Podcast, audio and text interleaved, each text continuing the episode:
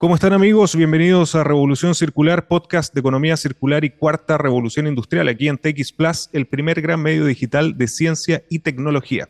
Soy Peter Ostoich y les recuerdo que pueden ver este capítulo y todas las entrevistas anteriores del podcast visitando nuestra página web en www.revolucioncircular.org. Hoy nos acompaña Javier Obaj, gerente de proyectos de economía circular en Sofofa Hub, y líder del programa estratégico Territorio Circular. Javier es ingeniero en recursos naturales renovables de la Universidad de Chile y Master of Science en Economía Energética. Javier se ha desempeñado en el sector privado como gerente de sustentabilidad en PwC, en la academia dictando cursos en temas como energía y eficiencia energética, así como en temas de modelos de negocio en economía circular. También se ha desempeñado en el sector público como subdirector de Cernatur en el Ministerio de Energía como jefe de la Unidad Territorio y Medio Ambiente y consultor particular para distintas empresas y organismos internacionales como ONUDI, donde dirigió un programa de fomento al biogás en Chile. Javier, muy bienvenido a Revolución Circular. Gracias, Pedro. Muchas gracias por la invitación y, feliz de, de, estar acá contigo y atender preguntas y conversar y salir a mucha gente que nos escucha en tu podcast, que ya es muy famoso. Deja de decirte que un orgullo para mí estar acá contigo hoy día. Muchas gracias, Javier. Quizás para la gente que nos ve y nos escucha desde Chile, la Sociedad de Fomento Fabril Sofofa es muy reconocida y conocida a lo largo de la historia, pero Javier nos acompañan también personas de América Latina y de todo el mundo y te agradecería que nos contaras cuál es la historia de Sofofa, y cómo nace también y cuál es la relación de Sofofa Hub. Perfecto, sí, una muy buena pregunta porque efectivamente eh, estamos quizás muy acostumbrados al, término Sofofa, pero tiene una, tiene una historia bien, bien particular. Como tú dices, la Sociedad Fomento Fabril, imagínate, se remonta a más de 100 años, tiene cerca de 140 años y nace en un periodo complejo, un periodo eh, turbulento como es la Guerra del Pacífico y en torno a riquezas eh, y a motor económico respecto a lo que había en la época, que era el salitre, y las complicaciones que eso trajo con la guerra, ¿cierto?, con Perú, con Bolivia, y por lo tanto hay una necesidad de decir, bueno, ¿cómo recuperamos confianza? ¿Cómo avanzamos en recuperación de empleo? ¿Cómo volvemos a crecer en un periodo posguerra?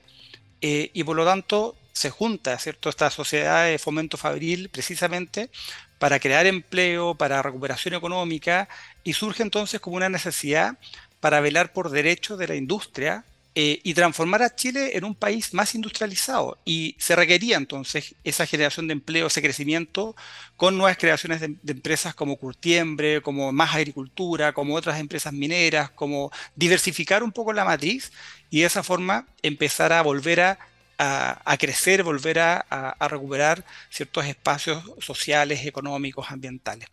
Eh, hoy la SOFOA te cuento que tiene cerca de 22 asociaciones de empresas, cerca de 46 gremios y son cerca de 4.000 empresas de todos tamaños eh, y de todos los sectores.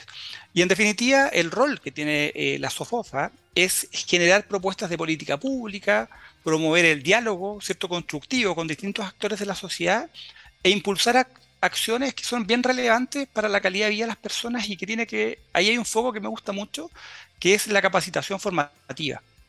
Y de qué manera ayudamos a que empresas hoy día, por ejemplo, cosas muy puntuales de recicladores de base, son parte de las cadenas de, valor de los trabajos que estamos desarrollando hoy en día como sociedad.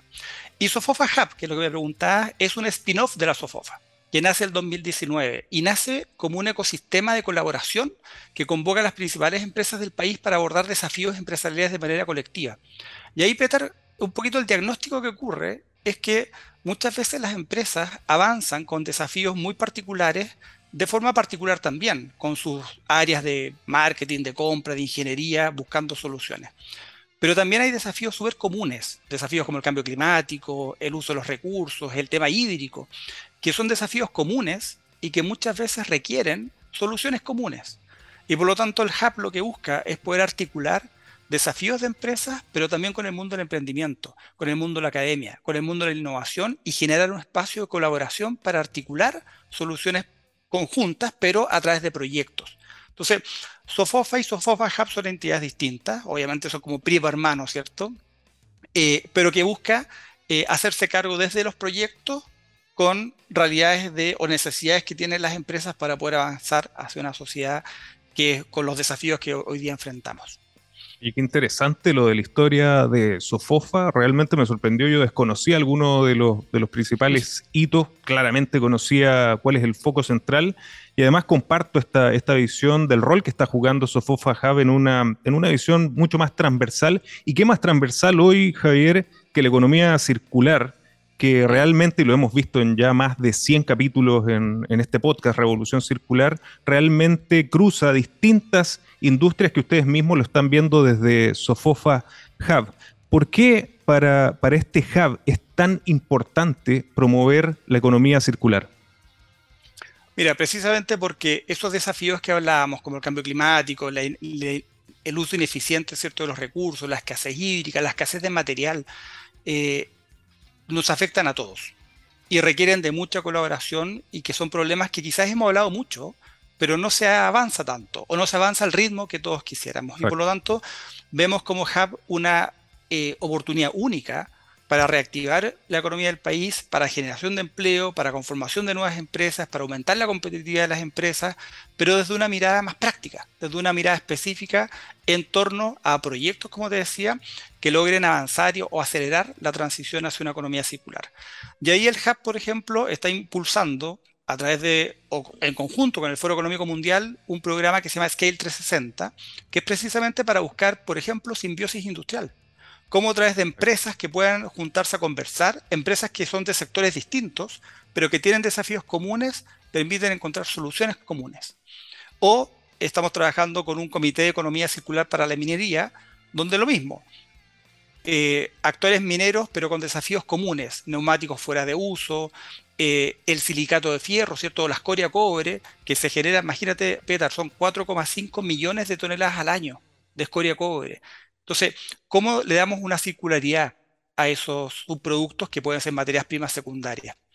Y al mismo tiempo, y dado ese conocimiento que el Hub tiene con el mundo más de empresa, con la innovación, con el emprendimiento, eh, desde el Hub se impulsa entonces un programa estratégico de Corfo, que es el programa Territorio Circular, precisamente para ahora también no solamente abarcar eh, el mundo como empresas, sino poder incorporar a otras empresas, a la academia, al sector público, al, gobierno, en la implementación de la hoja de ruta de economía circular que tiene Chile. Por lo tanto, como dices tú, la economía circular es un tema tan transversal y amplio, pero tan desafiante y motivante que es parte de las articulaciones que queremos eh, impulsar e implementar.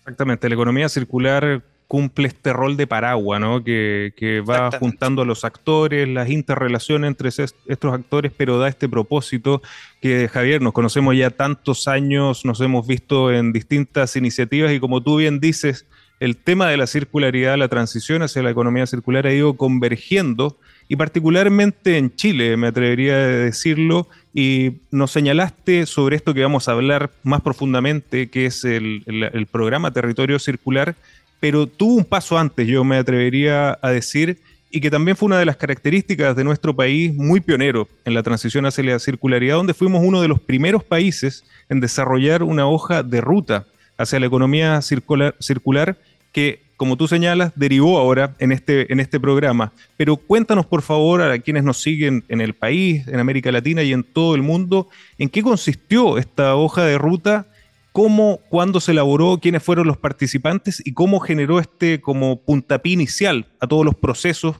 que ahora tú también estás liderando desde Sofofa Hub.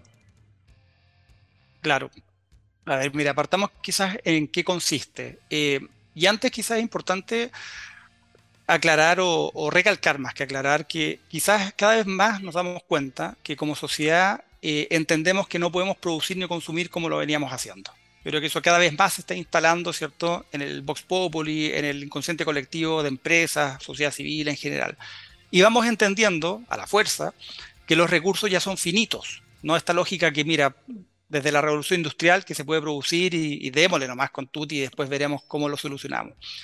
Eh, y por lo tanto, hoy día ya estamos en una noción un poquito más acabada de cómo desacoplamos la curva de desarrollo, ¿cierto?, con la extracción de materias primas o de recursos. Por lo tanto, ahí viene un poco el cómo cambiamos un modelo lineal, ¿cierto? Que tanto se ha hablado en tu programa de lo extraer, consumir, desechar, hacia un modelo distinto, un modelo más eficiente. Y por lo tanto la hoja de ruta tiene ese propósito, ser un documento que diga, mira, tengamos metas, tengamos objetivos concretos y hagamos de Chile un país más circular al 2040. Por lo tanto, pongámonos una visión eh, y metas atractivas precisamente para ver cómo transitamos y cómo nos movemos hacia ese mundo. Por lo tanto, eh, se ha puesto esto como un documento escrito donde se pretende enfrentar desafíos como el cambio climático, la degradación ecosistémica, los recursos que hemos hablado que están cada vez más en escasez, pero también no obvia, y es parte gatillante, del hacerse cargo de los residuos. Eh, y ahí tenemos la implementación de la ley REP y todo esto, como para poder enfrentar estos 20 millones de toneladas de residuos al año que generamos y que si solamente nos enfocamos en los eh, domiciliarios, estamos valorizando cerca del 1%. O sea, hay un desafío tremendo de poder avanzar. Y la hoja ruta nos da un poquito ese pie. Nos dice, señores, acá hay un documento y ese documento tiene una mirada más amplia, una mirada a largo plazo, una mirada convocante para poder avanzar hacia una economía circular regenerativa, que sea justa, que sea participativa y que ponga a las personas al centro, ¿cierto? Con un resguardo a los recursos naturales y una creación de empleo y oportunidades para todos. Entonces, ese es un poquito como el llamado la invitación que hace la baja ruta y tiene metas bien ambiciosas, generación de empleo, disminución de residuos sólidos municipales por habitante, disminución de la, o, el desacople que hablamos delante de la generación total de residuos en base al PIB, eh, aumentar la tasa de generación de reciclaje, aumentar la productividad material, por ejemplo, recuperar sitios que hoy día están eh, destinados a basurales y por lo tanto cómo recuperamos esos sitios para la, ciudadanía, etcétera. Y para eso se propusieron 27 iniciativas con cerca de 18, perdón, 118 acciones eh, y con ejes, ejes que van desde la innovación, ejes que van desde la cultura, ejes que van en lo regulatorio y en el tema territorial. Por lo tanto, ahí hay un documento. Ahora, ¿cuándo y cómo se elaboró? Como tú bien dijiste, somos uno de los primeros quizás países a nivel mundial avanzando en esto. Creo, quizás ahí me puedes corregir tú, Peter, pero si no me equivoco, Finlandia probablemente fue el 2016 como el primer país, ¿cierto?, a través de Citra, en tener una hoja de ruta de economía circular. Por lo tanto, estamos hablando que son iniciativas relativamente nuevas a nivel mundial. Entonces, Chile va a la vanguardia en estos temas. Y el 2019 empieza, empieza a avanzar en un programa en conjunto con el Ministerio de Medio Ambiente, Ministerio de Economía, Corfo, la Agencia de Sustentabilidad y Cambio Climático, en elaborar un documento que fue sumamente participativo. Mira, se elaboraron estudios, participaron expertos nacionales e internacionales, hubo 11 mesas de trabajo, talleres regionales, comité estratégico asesor, se entrevistaron actores de todo tipo. Yo en esa época trabajaba en el Ministerio de Energía y participé en la elaboración de la hoja ruta, pero con el sombrero de Ministerio de Energía. Entonces, doy fe del proceso que se llevó a cabo, de las convocatorias, del trabajo, las discusiones, las conversaciones. Muchas veces nos agarramos de, las mechas hasta que salía humo blanco, pero fue un documento súper consensuado. Y creo que eso es la riqueza que tiene la hoja ruta y donde, ojo, se termina de escribir el 2020, el 2021 se, se somete a consulta pública y se reciben cerca de 500 observaciones que fueron ¿cierto? atendidas y posteriormente eh, pasa por el Consejo Ministro por la Sustentabilidad. Entonces, es un documento que fue súper bien tratado con múltiples actores, donde tuvo muchos procesos de participación. Y hoy día incluso, cuando uno va a la Helen MacArthur Foundation, que es como un referente, ¿cierto?, economía circular para muchos, aparece un caso de estudio y aparece Chile. Y dentro de las cosas que habla como referencia que lo hace ser como un caso eh, de éxito de estudio, es precisamente el proceso, el proceso participativo que tuvo la elaboración de la hoja de ruta. Realmente tenemos que sentirnos orgullosos en Chile justamente por, por ser pioneros en esto, pero también por la forma en que, en que se desarrolló que hoy nos lleva a tener este producto tan, tan valioso y que también, como señalaba anteriormente, da un puntapié inicial o genera un contenido muy valioso para lo que estás liderando hoy desde Sofofa Hub, que es el programa Territorio Circular. ¿Qué es? ¿Cuál es su propósito? Y también cómo está ligado a todo este camino que ya se venía recorriendo desde la hoja de ruta de Chile hacia la economía circular. Bueno, probablemente el desafío que uno enfrenta con estas hojas de ruta es que el documento plasmado, participativo, discutido, quede guardado en un escritorio. eh, y ese quizás es el temor de todos los que participaron en el proceso, incluyéndome en ese minuto, como te decía, con otro sombrero. Eh, y un poco lo que ocurre entonces es que el Ministerio de Ambiente, en conversaciones con Corfo, dicen, pucha, la hoja ruta es un documento grande, son muchas iniciativas, son muchas acciones, y busquemos el mecanismo de poder tener un apoyo en la implementación y en el seguimiento y monitoreo de esta hoja de ruta. Y por lo tanto, Corfo eh, saca adelante un programa estratégico que se llama Programa Estratégico de Economía Circular, que nosotros le pusimos como nombre más, más sencillo, ¿cierto? Programa Territorio Circular. Pero finalmente es un programa de Corfo, un programa estratégico de Corfo y el Ministerio de Medio Ambiente, e implementado por Sofofa Hub, eh, a través del cual eh, se esperan ¿cierto? Eh, por múltiples articulaciones y trabajo colaborativo, promover condiciones habilitantes que contribuyen a la eficaz implementación de esta hoja ruta. Entonces, por un lado, es un programa que busca ayudar a la implementación de la hoja ruta y por otro lado busca ayudar al monitoreo y al seguimiento de las múltiples acciones que tiene esta hoja de ruta, que ojo que tiene, como te decía antes, es una mirada al 2040, pero hay acciones que son de corto plazo hay otras acciones que son de mediano plazo y hay otras acciones que son de largo plazo. Entonces, cada una tiene su momento y la idea es poder ir viendo con ellas cómo van avanzando, cómo van cambiándose y cada 10 años también está la posibilidad de volver a revisar la baja ruta y poder cambiar aquellos aspectos que sean necesarios. Entonces, finalmente el propósito es mejorar la competitividad y sostenibilidad de los territorios, promoviendo modelos de economía circular eh, que generen impactos positivos en los territorios. Cuando hablamos de territorios nos referimos a que cuando tú tienes un programa como este, finalmente las bajadas se hacen a través de acciones, a través de empresas que están impulsando temas o la academia está impulsando una acción. Pero esas acciones ocurren en un territorio. Y lo importante es poder vincular eso con la ciudadanía, con el gobierno regional, brindar también esa autonomía regional que hoy día está eh, es tan necesaria, ¿cierto?, para poder avanzar en, temas eh, de ordenamiento territorial, de, desarrollo, ¿cierto?, de, industrias y crecimientos distintos, porque lo que está ocurriendo en minería es muy distinto de lo que ocurre en acuicultura o lo que ocurre en la zona más central con la agroindustria. Son desafíos distintos que hay que abordarlos con una mirada del territorio y eso es lo que busca el programa, entender esos desafíos, buscar las oportunidades de circularidad y así ojalá ayudar y contribuir a mejorar la competitividad de esos territorios para la sumatoria de todo, tener un país más circular al 2040. Absolutamente de acuerdo. De hecho, cuando me, crucé con el, con el nombre del programa, lo, encontré absolutamente acertado porque definitivamente es la vuelta un poco a la filosofía del clúster, ¿no? El, incorporar todas las, variables, las ventajas que tiene un territorio,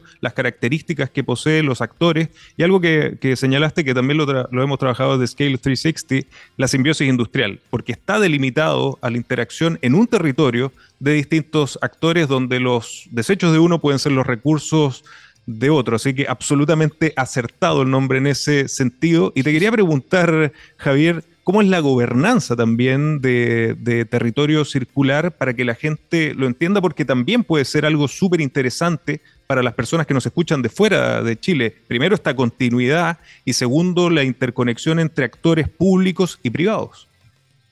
Sí, eso es clave. Mira, esta es una gobernanza bien, bien especial. Es una gobernanza participativa y que está conformada como distintas escalas y por distintos actores. En una primera instancia hay un comité ejecutivo, que es el comité que toma quizás las decisiones más técnicas y, que está em, mandatado, ¿cierto?, conducir el programa, el presupuesto, las acciones foco, cómo lo queremos abordar, cuáles son los territorios que, con los cuales podemos comenzar eh, a implementar acciones, etc. Y ahí trabajamos muy de la mano con Corfo, con Ministerio de Medio Ambiente, Sofofa Hub, el G100, Fundación Avina y la Agencia de Sustentabilidad y Cambio Climático. Por lo tanto, Ahí tenemos seis actores que nos ayudan a entender realidades territoriales, el G100 nos ayuda a entender y conocer el mundo del emprendimiento, la vinculación entre los desafíos de innovación y cómo vamos articulando empresas con el mundo del emprendimiento, con la investigación, con el desarrollo, eh, los acuerdos de producción limpia que lleva la agencia, por ejemplo, y los vínculos que existen, o todos los otros programas Transforma que tiene eh, Corfo y que tienen mucho que ver con un análisis un poquito o una mirada más de nicho. ¿cierto? Mm. Eh, transforma el turismo, transforma salmones, transforma alimentos. pero que todos ellos suman a, la, a lo que existe en un territorio y donde nosotros queremos también contribuir y ponernos a disposición de, de aquello. Por otro lado, conformamos un consejo asesor. Y el consejo asesor que, que, lo vamos citando como, con, una periodicidad más larga, ¿cierto? Pero la gracia es poder identificar, punto uno, a todos los actores que participaron en la elaboración de la hoja de ruta, que fueron muchos actores, y la idea es seguir trabajando con ellos, seguir vinculándonos con ellos y no decirles, bueno, ustedes nos ayudaron a escribir la hoja de ruta, gracias. No, la idea es estar con ellos y ya hemos tenido algunas reuniones iniciales con ellos para poder tenerlos siempre cerca y que son un apoyo fundamental de estos temas. Por otro lado, como te decía, los programas estratégicos de Corfo están en todo Chile. Son mesorregionales, son regionales, algunos son también de alcance nacional y es clave articularnos con ellos porque muchos de ellos incorporan economía circular también en sus estrategias. Construye 2025, transforma turismo, como nos vinculamos y articulamos con ellos. Y por otro lado, hay expertos tanto nacionales como internacionales que también nos dan su mirada y nos van diciendo, oye, nosotros acá en CEPAL, o nosotros acá en el BID, nosotros acá en ONUDI, estamos avanzando en estos temas y de esa forma tenemos cierto un scoping de lo que está ocurriendo en otros países y ver cómo lo podemos ir, ir incorporando. Y por otro lado, hacemos una bajada en territorios. Y eso es clave porque la idea es, en la medida que uno avanza en un territorio, pudiese ser de que economía circular no está muy avanzado y pudiésemos querer construir una gobernanza local específica con el gobierno regional, con las seremías, con actores locales. Pero lo que nos ha pasado hasta ahora, porque este es un programa que lleva muy poquitos meses, es que en los territorios hay mucho pasando. y por lo tanto nos vamos acoplando a gobernanzas, entre comillas, que ya están existiendo. Por ejemplo, en la región del Maule hay un programa que es Maule Circular y trabajamos con ello. Pues no tiene mucho sentido generar gobernanzas distintas cuando ya hay actores como el gobierno regional, Corfo, Ministerio de Medio Ambiente, territorialmente, que están conversando con empresas, con academia y por lo tanto nos sumamos a ser parte de aquello. O, por ejemplo, el impulso que está haciendo el gobernador de eh, los lagos con el Pacto para la Sustentabilidad y la Inclusión en la región de los lagos, donde somos parte también de ese programa y apoyamos con ver la mirada de economía circular y de simbiosis en las distintas mesas sectoriales que hoy día ya están conformadas. Entonces, vamos también un poquito en la medida que vamos entendiendo los territorios y vemos qué está pasando, nos vamos eh, acoplando y nos vamos eh, haciendo sinergia con el trabajo ya existente. Entonces, es un poquito como, quizás la gobernanza en estas etapas que tiene o en estas escalas, pero todo confluye a poder ir mirando la hoja ruta, analizando lo que los territorios dicen, lo que demandan, lo que los expertos nos pueden aconsejar e ir acomodándonos al respecto. O sea, es, bien dinámica la gobernanza, no es súper estricta y no es, eh, eh, no es como de una sola línea, depende de los territorios también. Y eso es absolutamente la línea de la filosofía de la economía circular, es algo absolutamente dinámico y, tiene que haber cierto nivel de, flexibilidad. ¿Cuáles son los principales objetivos de territorio circular para que las personas que nos están escuchando no tengan ninguna duda de cuál es el foco que estamos siguiendo desde este programa? Mira, por un lado yo diría que acelerar la transición hacia la economía circular y por otro lado el seguimiento de la hoja de ruta. Pero para eso, a nivel de objetivos más específicos, es impulsar modelos de negocio más circulares, o sea, identificar, impulsar, implementar proyectos circulares por medio de, la articulación que hemos tanto conversado. Por otro lado, promover conocimiento. Eso es clave, es seguir impulsando conocimiento de base en oportunidades. Hoy día nos sigue pasando que vamos a un territorio conversamos con actores y dicen, ah, pero economía circular es como reciclaje. Entonces, mira, lo contiene, pero es mucho más que reciclaje. Entonces, seguir con difusión, con aprendizaje, con, con extender el conocimiento en todo nivel es súper, súper importante. Y por otro lado, el compartir resultados. Creo que ese es otro objetivo importante porque hay muchos actores, Petar, que están haciendo cosas tan bonitas y tan útiles y que de repente no lo, no lo difunden por timidez o porque no es su perfil, pero están haciendo cosas que inspiran. Y queremos conocerlos, queremos aprender de ellos, queremos visibilizarlo y de qué manera eso sea un motor de inspiración para la acción.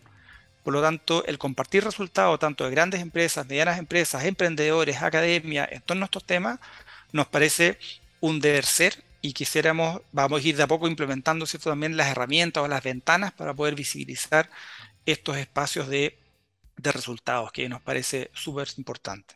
No puedo estar más de acuerdo como emprendedor y como empresario de la economía circular en, ese punto, Javier. Creo que el, mayor eh, factor multiplicador son los casos de éxito y eso también fue una de mis grandes motivaciones para comenzar con Revolución Circular. Justamente comparto la tesis de que mucha gente no tenía la confianza, quizás muchas veces por temas culturales, no solamente en Chile, sino que en América Latina, de mostrar lo que estaba haciendo. Y, esto lo digo a distintos niveles, desde pymes hasta grandes corporaciones. Y bueno, ya tenemos bastantes casos, como decía antes, más de 100 casos que han pasado por el podcast y no tengo duda que por territorio circular van a aparecer muchísimos más y les vamos a abrir las puertas del podcast para que también puedan presentarlos. Eh, Javier, ¿cuáles son los ejes de trabajo para ser también mucho más específico para alcanzar un desarrollo económico circular que están impulsando desde territorio circular? Mira, la hoja ruta, como te comentaba antes, tiene 27 iniciativas pero nosotros como territorio circular vamos a estar impulsando o, como, vamos a estar abordando 14 de ellas de forma más cercana y que son 14 que están más con un foco productivo y territorial. Em, y desde ahí hemos generado como cuatro ejes específicos. Uno tiene que ver con habilitar, crear condiciones habilitantes que permitan fomentar modelos de negocio justos y sustentables. Ahí Estamos hablando, por ejemplo, de identificación de oportunidades circulares, incorporación de codiseño, analizar o empujar normas y reglamentos. Muchas veces no vamos a ser nosotros quienes hagan la norma, ¿cierto? Pero sí sabemos que el Ministerio de Medio Ambiente, sí cómo nos vinculamos con el INN para ver una norma técnica en particular que destrabe muchas veces el cómo entendemos un residuo. Porque si dejamos que sea un residuo y que pasa a ser una materia prima secundaria, eso es un cambio legal. Y eso implica en el transporte, eso implica en la disposición final, te puede cambiar hasta tu, RCA, por ejemplo, de un proyecto. Por lo tanto, ahí el tema normativo como una condición habilitante es súper importante. El involucrarnos con la banca, con fondos de inversión, el cómo un emprendedor, por ejemplo, accede a un financiamiento, pero ya hemos conversado con algunos bancos que nos dicen, mira, nosotros tenemos muchas ganas de, de aportar, pero ¿cómo sé yo que este proyecto es circular? Y no estoy financiando algo que a lo mejor no es tan circular. Entonces, tenemos que avanzar en esos temas, no tenemos todas las respuestas, pero es algo que de forma colaborativa queremos ser un aporte para que esas eh, decisiones, ¿cierto? Se, agilicen y que sean estas condiciones habilitantes que te comentaba. Por otro lado, el ejecutar proyectos. Ejecutar proyectos eh, en conjunto con empresas que puedan decir, mira, sabes que esto me gusta y por lo tanto vamos a hacer un pilotaje eh, y vamos a hacer cosas reales. Eh, como por ejemplo de un purín de cerdo, hoy día no solamente podemos sacar biogás, toda energía, sino podemos extraer componentes para construcción, para la industria química, para temas farmacéuticos. Entonces, ¿cómo empujamos pilotajes, por ejemplo, de uso de sus productos para que otros vean que se puede, que es algo palpable y que no es algo teórico del papel? Por otro lado, el otro eje es la comunicación, poquito de la mano con lo que hablamos delante, ¿cierto? El difundir estos casos inspiradores, el comunicar lo que se está haciendo en economía circular, gritar a los cuatro vientos que la economía circular llegó para quedarse y que es la forma de cómo tenemos que entender los negocios el día de hoy y el día mañana. Y finalmente el cuarto eje es el monitoreo. Dar seguimiento a las acciones tanto del programa, ¿cierto? Que son esto quizás más mayor foco en estas 14 iniciativas que son, como digo, más del ámbito productivo, pero no obstante, ah, tenemos, ya estamos trabajando en un dashboard que nos permita, y a cualquier persona le permita conocer la baja ruta y ver cómo están pasando y ocurriendo cada una de las 27 eh, iniciativas y 118 acciones. Excelente, qué, qué, fantástico todo lo que escribes y realmente una fuente de motivación tremenda para el ecosistema de la economía circular. Javier, sé que el programa lleva poco tiempo, pero sin embargo ya están mostrando ciertos resultados. ¿Qué proyectos están desarrollando a la fecha? Mira, a ver, yo creo que a la fecha proyectos específicos como súper tangible, todavía estamos en una etapa más inicial, pero sí estamos, por ejemplo, realizando estudios muy interesantes. Uno de ellos es identificar flujos de materiales y el potencial de circularidad que tienen algunos sectores productivos en los territorios. Estamos partiendo, por ejemplo, con un caso en el Maule, con un caso en Casablanca, con un caso en la región de los lagos, para ver todos los flujos materiales que hoy día van a relleno sanitario, o sea, que no tienen una valorización, y ver cómo los podemos trabajar y qué soluciones tecnológicas existen para para poder darle una valorización. Lo que ocurre mucho, Peter, es que una empresa, por volúmenes, dice, yo no puedo hacerme cargo de esto a nivel de una tecnología, de una planta de biogás o de una planta de compostaje o de una planta procesadora de plástico. Pero lo que buscamos acá entonces es economía de escala y buscar que el residuo es malentendido residuos para uno, agrupado con otros, genera un volumen de escala, es entendido hoy por nosotros como un subproducto y puede valorizarse. Y ese estudio es un análisis más preliminar que estamos haciendo con una consultora.